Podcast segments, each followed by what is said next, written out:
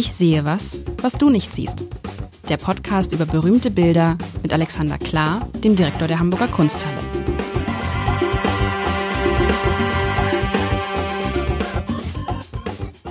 Herzlich willkommen. Mein Name ist Lars Heider und vor einer Woche hat mir Alexander Klar, der Direktor der Hamburger Kunsthalle, der in seinem Büro oft Dramen erlebt und wer wissen will, was das bedeutet, der muss die Folge von vor einer Woche nochmal hören. Hat mir versprochen, dass er mir ein Bild bringt, das noch unspektakulärer ist als das Bild, äh, das wir uns vergangene Woche angeguckt haben. Das war ja eine Schlucht in Italien. Und wenn ich das neue Bild mir angucke, lieber Alexander, muss ich sagen, so unspektakulär war diese Schlucht gar nicht. man kann das steigern. Also, man kann, also was hast du mir denn diesmal um mal das, positiv. Ganz, ganz hohe ja. Beschreibkunst gefragt, aber das da ist bist du wirklich, nein, das ist wirklich die hohe. Also erstmal muss man sagen, es ist wieder schön gemalt. Es soll ja was mit Sommer sein, aber es ist aus meiner Sicht ein eher dunkles Bild. Es zeigt den Abschnitt eines Flusses, ähm, eines schmalen Flusses. Mh, hm, zu der Hälfte ist dieses Bild von diesem Fluss geprägt. Man guckt direkt drauf, der Fluss macht so eine, so eine kleine Windung, ja, und äh, geht durch, äh, durch einen, durch einen grünen, durch einen grünen Abschnitt äh, rechts und links. Es ist sehr, sehr grün. An der Seite geht so ein bisschen hoch, aber es ist nicht besonders hügelig. Es ist also eher so, also wenn ich ich würde, es, es hat sowas von norddeutsche Tiefebene. Also es ist ein Bild, was ich schon sehr, sehr oft gesehen habe. Also diesen, dieses, dieses Stück Natur das heißt, es muss irgendwas in Norddeutschland sein. Auch die Bäume da hinten sind sehr norddeutsch. Es ist, ähm, es ist sehr nah. Du, es ist sehr, es ist, es ist, also klar, also wenn es, wenn du schon so sagst, dann ist es wahrscheinlich, dann kann es, also die Elbe kann, wird es nicht sein, dann ist es irgendwo äh, irgendwo ein Stück des Alsterlaufs, den jemand. Aber es ist natürlich komplett unspektakulär. Es ist einfach nur so ein so ein irgendwie so so. Äh, weißt du, wenn man jetzt, wenn man sich irgendwie ein Haus irgendwie keine Ahnung irgendwo im Alstertal kaufen würde, dann stellt man sich vor, dass eins der Bilder ist, äh, äh, äh weißt du, in unmittelbarer Alsternähe. Ah, das ist äh, ja, aber ist es ein Bild? Ist es ein Bild? Es ist schon ein Bild. Ne? Es sieht wieder Gemälde. aus ein Gemälde. Es sieht, es hat wieder was äh, so realistisches, dass ich auch sagen könnte, es könnte auch ein Foto sein. Und ich würde behaupten, es ist nicht so alt wie das, was wir vor einer Woche hatten. Das war ja 200 Jahre alt. Hier würde ich jetzt so tippen, so cool, dass ich einfach so tue, als ob ich das an irgendeine Ahnung hätte, würde ich tippen, dass es irgendwie eher so im, im, im 20. Jahrhundert gemalt ist. Und ja, also es ist offensichtlich die, es ist ein, es ist die Alster an einem typischen Hamburger Sommertag. Es ist dunkel. Übrigens, äh, das spiegelt sich, ah, da spiegeln sich Sachen. Was spiegelt sich denn da eigentlich? Das Spiegeln, Bäume? Das sind die Bäume nur, ne? Man, das, hätte, es hätten ja auch Häuser sein können. Achso, du hoffst, dass du ein Wahrzeichen siehst. Nee, es ist, es ist wieder ohne Menschen. Oben ist so ein, ja. Wenn du über den Damm guckst, siehst du ein Gebäude. Tipp. Über den Damm, da sehe ich ein Gebäude. Wo siehst du denn da ein Gebäude? Das was ist, das ist ah, eine Mühle. Yay. Ach, und ich dachte, dass, ich dachte, das ist so ein umgefallener Baum. Eine Mühle, ja. Ist eindeutig, oder? Ist eindeutig eine Mühle, ja. Ich jetzt nicht gar nichts. Also, das ist, äh, also, weil du es mitgebracht hast, kann es ja, eine, es, es muss was Hamburgisches sein, wahrscheinlich noch von einem Hamburger Maler. Ich bin gespannt, was es ist. Sehr schön. Also, es ist, ähm, es handelt sich um das Alstertal bei Wellingsbüttel. Ha! Wer hat Alstertal gesagt? Sehr gut. Treffer. Sehr gut. Du erkennst deine Flüsse. Heimatkunde 1a. Ähm, ich war noch nicht in Wellingsbüttel. Ähm, Nein. Nein. Du warst noch nicht in Wellingsbüttel? Nee, es ähm, liegt irgendwie nicht auf dem Weg, aber ich ähm, will ja jetzt nach diesem Bild eigentlich hin. Dieses Bild hängt in unserer, in unserer ähm, äh, Präsentation deutscher und französischer ähm, Impressionisten. Es ist gemalt im Jahr 1894, das heißt also beste knapp, Zeit knapp, des, knapp. Na, ich hatte ja gesagt 19. Jahrhundert. So, neun, ach so, knapp für deine Rate. Ja, nein, ja. aber ähm, ich, ich, hatte, nee, ich hatte 20. Jahrhundert gesagt, so rum. Aber äh, also man muss sagen, Ernst Eitner, der Maler, hat lange gelebt. Der ist äh, 1955 gestorben und hat, hat mehrere Phasen durchgemacht. Jetzt ist er noch in seiner frühen französischen Phase ähm, sehr beeinflusst vom Impressionismus. Irgendwo habe ich gelesen, dass jemand versucht hat, ihn zu parkieren als den Monet Norddeutschlands. Das wollte ich gerade sagen. Es hat was von Monet, ne? Genau. Also es ist die Technik und wir sind ja, also wir sind keine, wir sind weniger als 20 Jahre nach der, ich sage jetzt in Anführungszeichen, Erfindung des Impressionismus. Und tatsächlich ist dieses Bild aber ein ganz typischer deutscher Impressionist, weil es ist die raffiniertere Version von Impressionismus. Du erinnerst dich vielleicht noch vage, wir hatten diesen Sommertag ähm, von Pissarro, wo seine Familie rastet. Ja. Ähm, hast du das Bild noch vor Augen? Sehr getupft, ja. viel, ähm, viel breiter. Hier, wenn du jetzt mal nah rangehst an dieses Bild, und es ist eine wirkliche Wonne, an dieses Bild nah ranzugehen, muss ich jetzt mal sagen. Also es ist, das ist so ein Bild, was ein ganz großes Plädoyer ist, äh, sofort in die Kunsthalle zu kommen ähm, und dazu gar nicht den nächsten Regentag abzuwarten, ähm, weil dieses Bild ist das es strahlt eine Ruhe aus, wie es eben in der gleichen Weise nur der, der Ort selber noch könnte. Den gibt's aber so nicht mehr, würde ich mal sagen. An der Stelle ist mittlerweile so viel Zivilisation. Also ich, ich würde tatsächlich, wir haben das letzte Mal darüber gesprochen, möchte man mal an die Orte fahren? Ich würde gerne mal so eine Biegung der Alster suchen. Aber schauen, weißt du denn, aber, aber weißt du, wo das sein könnte? Nein, weil mm, der, doch, wir können das, wir können das sogar ziemlich, äh, ziemlich ähm, genau machen. In dem Jahr ähm, 1894 reist Eitner, ich glaube dann schon äh, bea nicht beauftragt, aber aber inspiriert von Lichtwag. Lichtwag war ja ein, äh, der Direktor, der erste der Hamburger genau. Kunsthalle, war ein, ähm, war ein kluger Kopf. Der hat nämlich äh, einfach in Paris festgestellt, was machen die Impressionisten eigentlich? Die malen ihre eigene Umgebung um Paris herum. Hm. Nicht mal, also die malen ja nicht mal die, die, die, die großartigen Dinge von Paris, sondern die machen, die, die propagieren ihre eigene Umgebung. Dann kam er zurück nach Hamburg und hat gesagt, Jungs, es waren vor allem Jungs, malt Hamburgisches geht heraus aufs Land, malt äh, die, die Umgegend äh, um, um Hamburg herum. Und das hat der Herr Ernst Eitner äh, ganz ernst genommen, zusammen mit, mit einigen Freunden.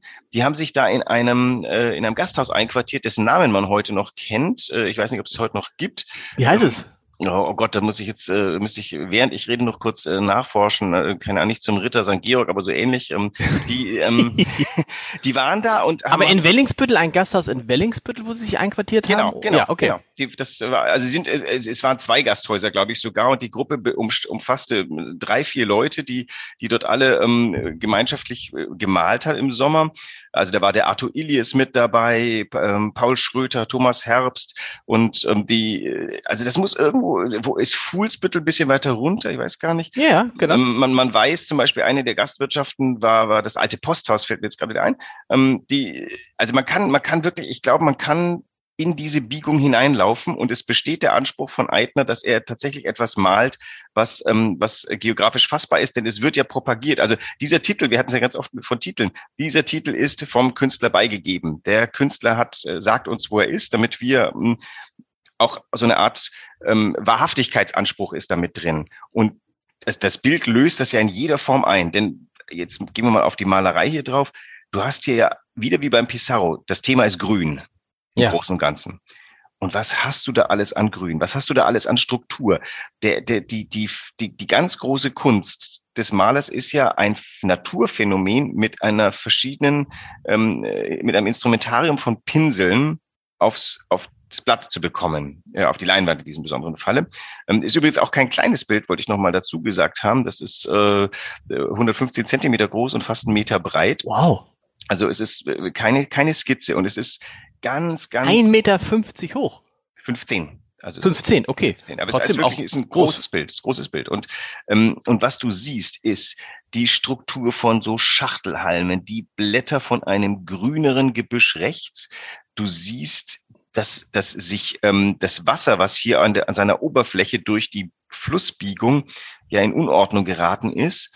Und du siehst im Wasser die ähm, vom Wasser mitgezogenen Schilfblätter, was ist diese Wasserpflanze, mhm. mitlaufen.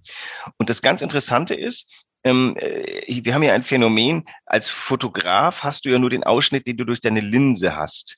Als Maler hast du alle Möglichkeit der Welt. Der hätte ja irgendwie den ganzen Damm noch malen können, aber er hat ganz bewusst den Damm so ein bisschen scheps durchs Bild laufen lassen und die Bäume abgeschnitten in fiesester Art und Weise und dann noch diese Mühle da nach schräg links, hinten, oben. Das heißt, er bringt in dieses Bild eine fantastische Spannung aus. Ich möchte gerne sehen, was oben rechts weitergeht, aber ich kann natürlich nicht. Und dem Detail dieser von ihm so unterschiedlich behandelten ähm, Naturphänomene, die unterschiedlichen Halme, die unterschiedlichen, die unterschiedliche Vegetation. Und das ist also wirklich das, ähm, das ist ganz, ganz, ganz, ganz hohe Malkunst. Und ähm, es wird ja, ich finde das halt irgendwie blöd, wenn man sagt, das ist der, das ist der norddeutsche Monet. Das hieße ja, dass man sich an irgendwie messen könnte. Aber ist doch, nicht, ist doch nicht schlimm zu sagen, aber das ist, wenn man jemanden sagt, dass der malt so wie Monet, dann hat man schon mal eine Vorstellung, ne? Ja, erstens tut er es nicht, weil der Monet malt tatsächlich anders und viel summarischer. Der Monet ist viel, ähm, viel weniger am Detail interessiert. Dieses mhm. Bild ist von einer Raffinesse, die ist unglaublich. Na, also man kann ihm nur Ehre antun, indem man sagt, da, das ist der Ernst Eitner. Ähm, das ist jetzt wieder dieses hamburgische Problem. Hamburg war halt tatsächlich nie Zentrum von künstlerischen Schulen, die auch irgendwie dann noch vom Feuilleton und von der Weltpresse so hochgearbeitet wurden. Ich meine, der wäre erste Garde französischer Impressionisten. Also der wenn er in Frankreich, wenn er in Frankreich gelebt hätte. Genau. Hätte er in Argenteuil gelegt, wäre wär Herr Eitner mit seinen Fähigkeiten einer von den Top Five gewesen. Er Wie, das, das, das ist wirklich, das ist wirklich so? Natürlich. Dass es sozusagen nur davon abhängt, wo du, dass du eben nicht in, in einer gewissen Schule warst zum Beispiel? Nee, der, der, also der ist unter keinen Umständen schlechter, weder von der mhm. Komposition noch von, von der Herangehensweise als die Franzosen. Äh, es ist tatsächlich äh, biografisch und monetäre Gründe führen oft dazu, dass du in der Kunstgeschichte ganz woanders landest. Das ist ja der interessante Aspekt unserer Arbeit, dass wir die Chance bekommen, etwas nochmal zum Zweiten zu betrachten. Wir haben hier ganz oft auch äh, über Genie gesprochen, nämlich die Frage, also was, ähm, wie klassifiziert man ein Genie? Jetzt könnte man sagen, ach, der Herr Eitner, der hat sehr lang gelebt, der ist irgendwie 1865 geboren, glaube ich, und 1955 gestorben. Also der ist sehr, sehr alt geworden, glückliches Leben, viel erlebt, toller Hochschullehrer. Der dem fehlt das Drama. Ähm, und dann hat er noch das Unglück gehabt, in, in Hamburg zu leben, wobei auf der anderen Seite kann man sagen, der lebte zur Hochzeit von Lichtwag da. Lichtwag holt mhm. Franzosen her, Lichtwag begründet Malschulen, ist eigentlich alles da. Also es ist wirklich nicht der Mangel an Fähigkeiten, der äh, dazu führt, dass man heute Menschen erklären muss, wer Ernst Eitner ist und nicht erklären muss, wer Picasso ist. Dazu ja, deshalb meine ich auch dieser Vergleich mit Monet. Du sagst ja eher, er muss diesen Vergleich nicht scheuen. Vielleicht ist er sogar in gewissen Teilen sogar besser als Monet. Also anders auf jeden Fall. Ich, vielleicht muss ich ein bisschen relativieren. Es kommt natürlich auch auf, auf den Output an. Ich kenne jetzt auch noch, noch nicht so rasend viel von Ernst Eitner. Wenn, wenn ich jetzt von dieser Güte Bild mhm. weitere, weitere 25 finde, würde ich sagen, dann sollte die Kunstgeschichte verdammt schnell ihren Kanon revidieren und den Ernst Eitner mit in die Top äh, Brass aufnehmen. Der, der Monet hat schon also Meisterwerke am laufenden Band. Von dem erst, von dem Geniestreich des, der aufgehenden Sonne äh, über dem Hafen. Hm, es ist natürlich die Kunstgeschichte auch eine böse Kategorie des Ersten. Wer war denn zuerst da? Wir mhm. sind hier natürlich schon so 20 Jahre nach der Erfindung des äh, Impressionismus ähm, sind wir in Deutschland angekommen. Jetzt können wir wiederum sagen, wenn wir ihm nicht den Namen Impressionist geben, sondern es gesetzt der Fall, es hätte irgendeinen anderen Begriff gegeben, Land, Landschaftist, Hamburger Landschaftist, keine Ahnung, ähm, dann wäre äh, dann wäre vielleicht auch der, der Weltlauf der Kunstgeschichte anders gegangen. Also es ist tatsächlich äh, ganz interessant, wie, wie, wie Zufälligkeiten bestimmen, was Weltruhm ist und was nicht wir haben hier noch nie so drüber nachgedacht. Und es spielt da sicherlich auch eine Rolle dann, was du gemalt hast. Ne? Also auch wenn du sagst, jetzt habe ich hier irgendwie in Italien das und das gemalt, ist es was anderes, als wenn du sagst, jetzt habe ich hier in Weddingsbüttel die Alster gemalt.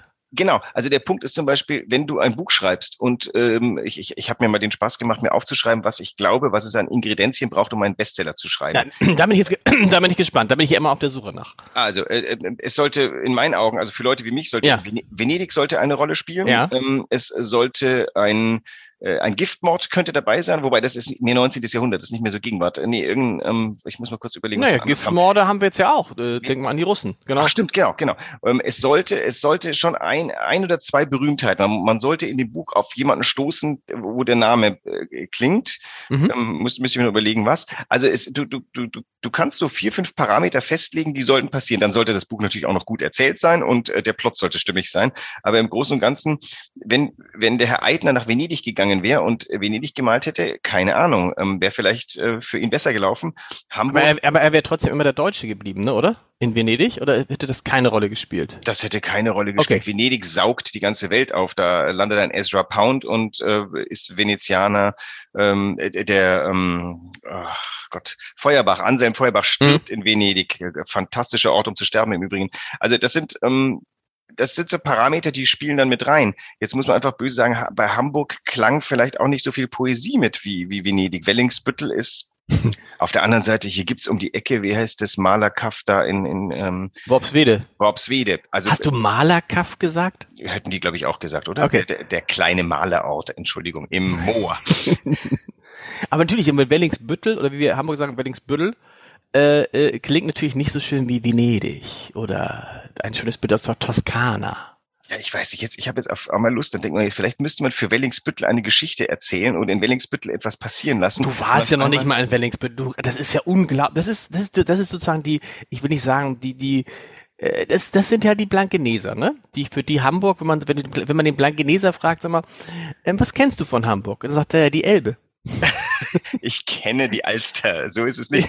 ähm, Ihr Blankeneser seid schon, na klar, weil es ein schöner Ort ist, glaube ich. Ich kenne Volksdorf, wollte ich jetzt hier mal sagen. Schon ja, und du warst, und du warst schon, und du warst, glaube ich, du bist, glaube ich, der einzige Blankeneser, den ich kenne, nein, böse, der schon mal über die Elbe rüber gemacht hat und in Harburg war. Ich bin vielfach in Wilhelmsburg. Ich finde Wilhelmsburg genau. ein total faszinierender Ort. Ich bin da schon über die Kanäle gepaddelt. Ich bin noch nicht auf der Alster gepaddelt, weil äh, auch wieder, da, da paddeln zu viele. Wenn du in, äh, in Wilhelmsburg dir da an dem Bootsverleih ein Boot nimmst, da bist du nicht total alleine. Aber ich würde mal sagen, das ist nichts gemessen an diese ganzen äh, Sub-SUP-Paddlern auf der Alster. Aber das ist eine gute Idee. Du musst dir sozusagen am Beginn des Alsterlaufs, musst du dir ein Boot nehmen oder äh, da ins Wasser lassen und dann den Alsterlauf Richtung Wellingsbüttel rauf paddeln. Mhm.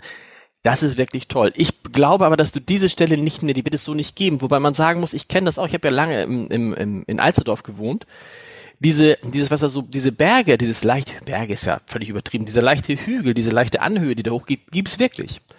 Die gibt's wirklich an, an der Straße entlang und dann konnte man im Winter sogar so mit dem Schlitten runterfahren und musste mal aufpassen, dass dann die Kinder nicht in die Alster knallen. Das heißt, du, du kannst das lokalisieren ungefähr. Ich, nein, nein, nein, nein, nein, überhaupt nicht. Also das, das kann überall und nirgends sein. Es ist ja so, also ich kann mir nicht erinnern, dass es etwas gibt, wo auch in der Mitte, in der Mitte dieses Bildes ist ja auch was Grünes. Da ist ja so eine Art Insel oder so, ja, oder so. Da ist wahrscheinlich die Alster begradigt worden. Die Alster geht ja relativ, relativ gerade und sehr breit durch, äh, durch das Alzertal an der Stelle, also durch Alsterdorf und Wellingsbüttel. Mhm. Das ist ja kein Rinnsaal, im Gegenteil, da kannst du ja mit den großen, äh, mit den großen Barkassen durchfahren. Ist, aber ich, ich würde tatsächlich gerne mal da lang paddeln. Also mit dem Fahrrad, äh, ich, bin, also es ist nicht wahr, dass ich da noch nicht gewesen bin, aber da führt mich mein Weg halt nicht so oft vorbei und ich bin da recht schnell durchgeradelt.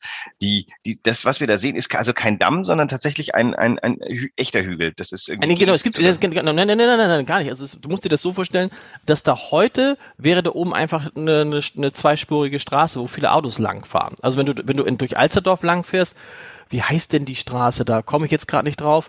Äh, da gibt's eine Straße, die führt an der Alster lang. So. Mhm. Und da geht es halt relativ abschüssig so runter. Das ist kein aufgeschütteter Damm oder so. Und du kannst wunderbar, ich bin ja früher dann immer mit, wenn ich mit dem Fahrrad in die Redaktion gefahren bin, bin ich an der Alster lang gefahren. Das kannst du dann relativ, kommst dann irgendwo von, von Alsterdorf kommst, kommst du dann am, am, am Leinfahrt raus und das ist natürlich wunder, wunderschöne, wunderschöne Ecke, muss man sagen. Dass du die nicht, Leinfahrt kennst du auch nicht? Ja, ähm, doch, ich bin am, äh, den Leinfahrt bin ich just entlang geradelt. Das ist das, okay. was ich da äh, bin.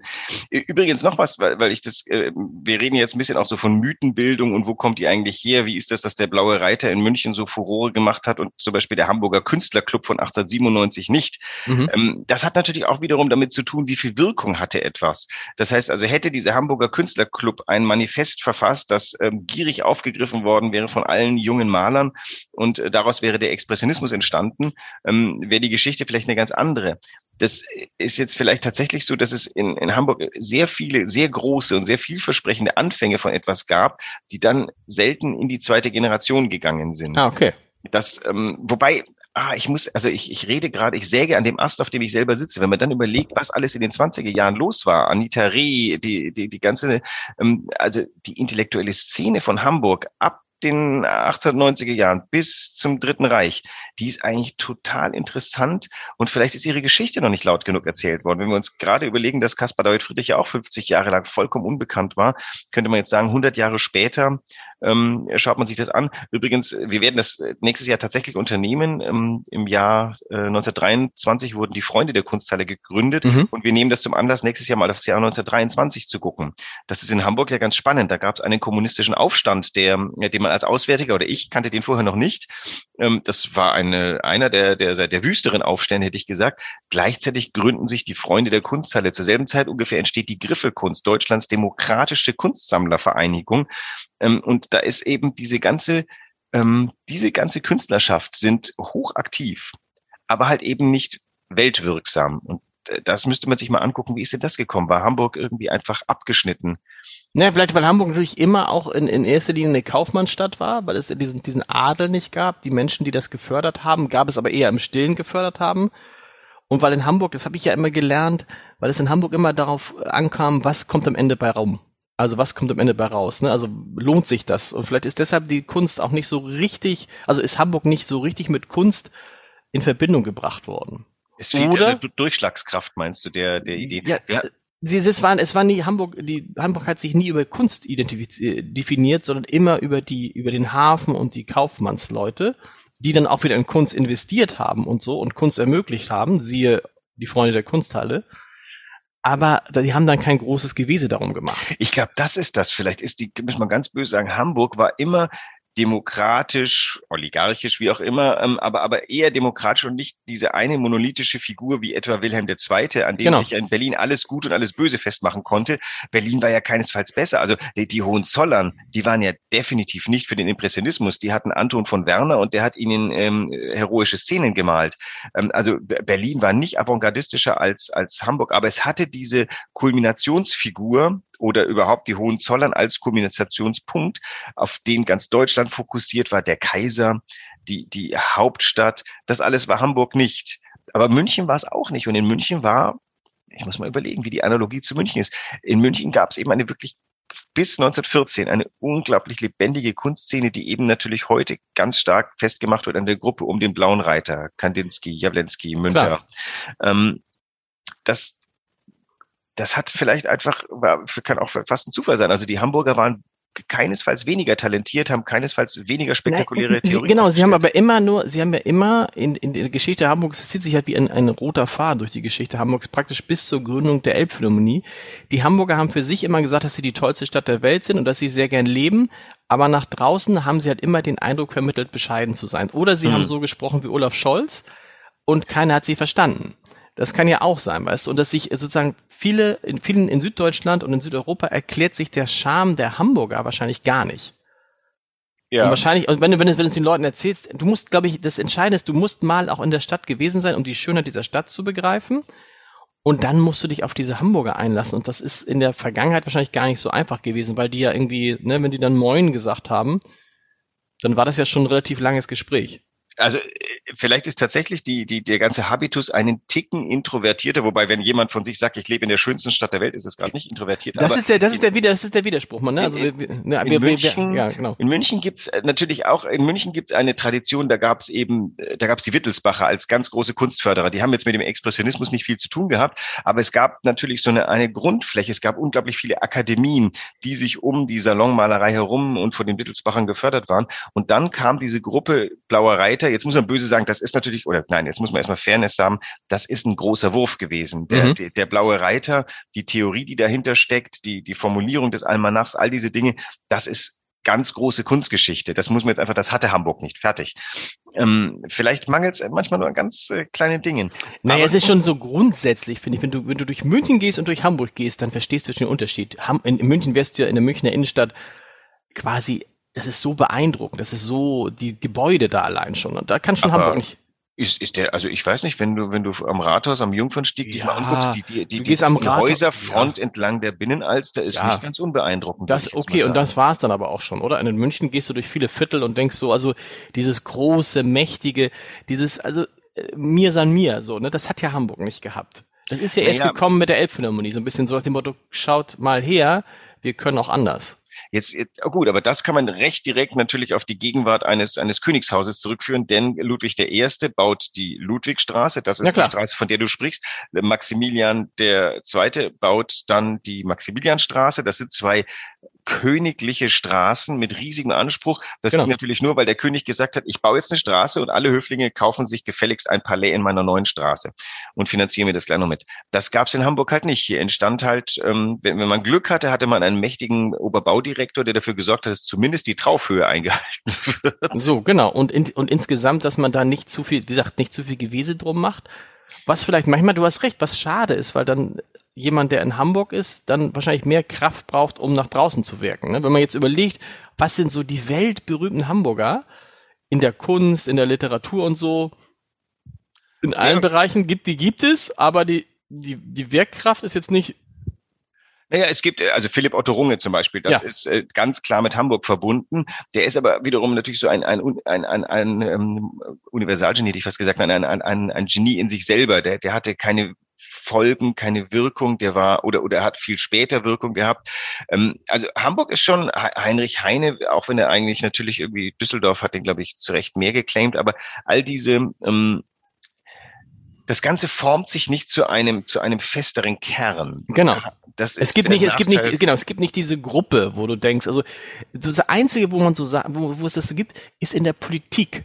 Da, äh, weißt du, so wenn man sich jetzt überlegt, so Helmut Schmidt, Angela Merkel, jetzt Olaf Scholz, so, das sind schon so norddeutsche Typen, gestellt in Demokratie, weil sie hier alles erfahren haben, was ähm, so. zur Demokratie nötig ist. ist. Das ist eigentlich sehr angenehm. Ich muss auch sagen, ich, ich, ich bin ja mittlerweile wirklich rast gern in Hamburg. Ich traue mich es gar nicht zu sagen, weil mir auch genau dieses, ich sage es immer, Disparate sehr sympathisch ist. Dieser, was man natürlich sich erhofft, irgendwie als Museumsdirektor ist, irgendwie, man möchte irgendwie klare Geschichten erzählen können. Mhm. Immer, äh, und dann gerät man an Ernst Eitner und, und muss erstmal erklären, wer der ist. Und dann denkt man sich, ach, ich, ich, ich würde wahnsinnig viel lieber über Picasso äh, reden, ist einfacher. Nee, macht mehr Spaß mit dem Ernst Eitner, weil dann schaut man auf so ein Bild und denkt sich, fantastisches Bild. Und von der Sorte gibt es tatsächlich noch ein paar mehr von ihm. Also das ist nicht ein One-Shot. Ähm, man kann einfach mehr erzählen hier. Und am Ende ist es dann doch so, die, die Hamburger Kunsthalle ist äh, eines der ganz großen deutschen Museen. Da gibt es dann nichts dran zu rütteln. Und das ist in einer demokratischen Stadt passiert, durch Sammeln so. Bürgerinnen. Ohne König, ohne Hohenzollern, ohne Habsburger, ohne... Und die Leistung ist dann fast vielleicht noch, äh, fast vielleicht noch eine größere. Ja, denn es ist schwieriger, sowas zu sammeln. So ein König hat einfach Machtbefugnisse, die erlauben monolithisches Sammeln. Dann holt man sich einfach, einfach 17 Rubens und hängt sie sich an die Wand. Ähm, hier muss jeder sich sein Bild ehrlich verdienen oder zumindest hart verdienen. Und ähm, wenn das am Ende die Kunsthalle kommt, dann ist das eben auch ein Zeichen von Bürgerstolz und man fügt sich aber eben mit lauter anderen zusammen. Hier überstrahlen wenige Namen die anderen. Und die, die sehr hell strahlen, sind aber auch gleichzeitig wieder sehr bescheiden und wollen das gar nicht. So ist es. Sie treten dann immer so ein bisschen äh, freundlich zurück ins zweite Glied. All diese Dinge, das ist sehr sympathisch, ist halt nicht geeignet, dass wir ähm, äh, so gleich wie der Louvre dastehen. Aber ähm, ich glaube, Hamburg ist sich dessen auch bewusst und ähm, also und natürlich sind die Hamburger genau Hamburger sind ja stolz auf die Kunsthalle zum Beispiel, auf ihre ganzen, auf Hagenbeck, auf was auch immer und sagen, reicht doch, wenn wir das toll finden. Müssen die anderen gar nicht toll. Nein, ist ja so, müssen die anderen gar nicht toll finden. Und ich finde, was bringst du nächste Woche mit? Das ist wieder so was Hamburg. Ich mag ja gerne diese ich, ich hamburgischen bin offen. Sachen. Du, du, da, also ich, Nein, mach, ich schulde mach, dir was Vergnügliches, glaube ich. Was Vergnügliches, das, ja, das, das, das mal eingefordert. Ich so denke, richtig so so ein Bild, weißt du was? Ein Bild, was wir sehen, was unsere Hörerinnen und Hörer die ja dankenswerterweise immer mehr werden, was ja toll ist, dass die sehen und laut loslachen. Das ist jetzt die Aufgabe. Ein wow. Bild, bei dem so man laut lachen. lachen muss. Das gibt's ja. Also ich habe einmal einen Spitzweg gebracht, da warst du nah dran, das äh, lustig zu finden. Aber ich, ich warne dich, es ist gar nicht so einfach, Kunst zu finden, wo laut nee, genau. wird, aber ich mache mich dran. Bis nächste Woche. Tschüss. Bis dann.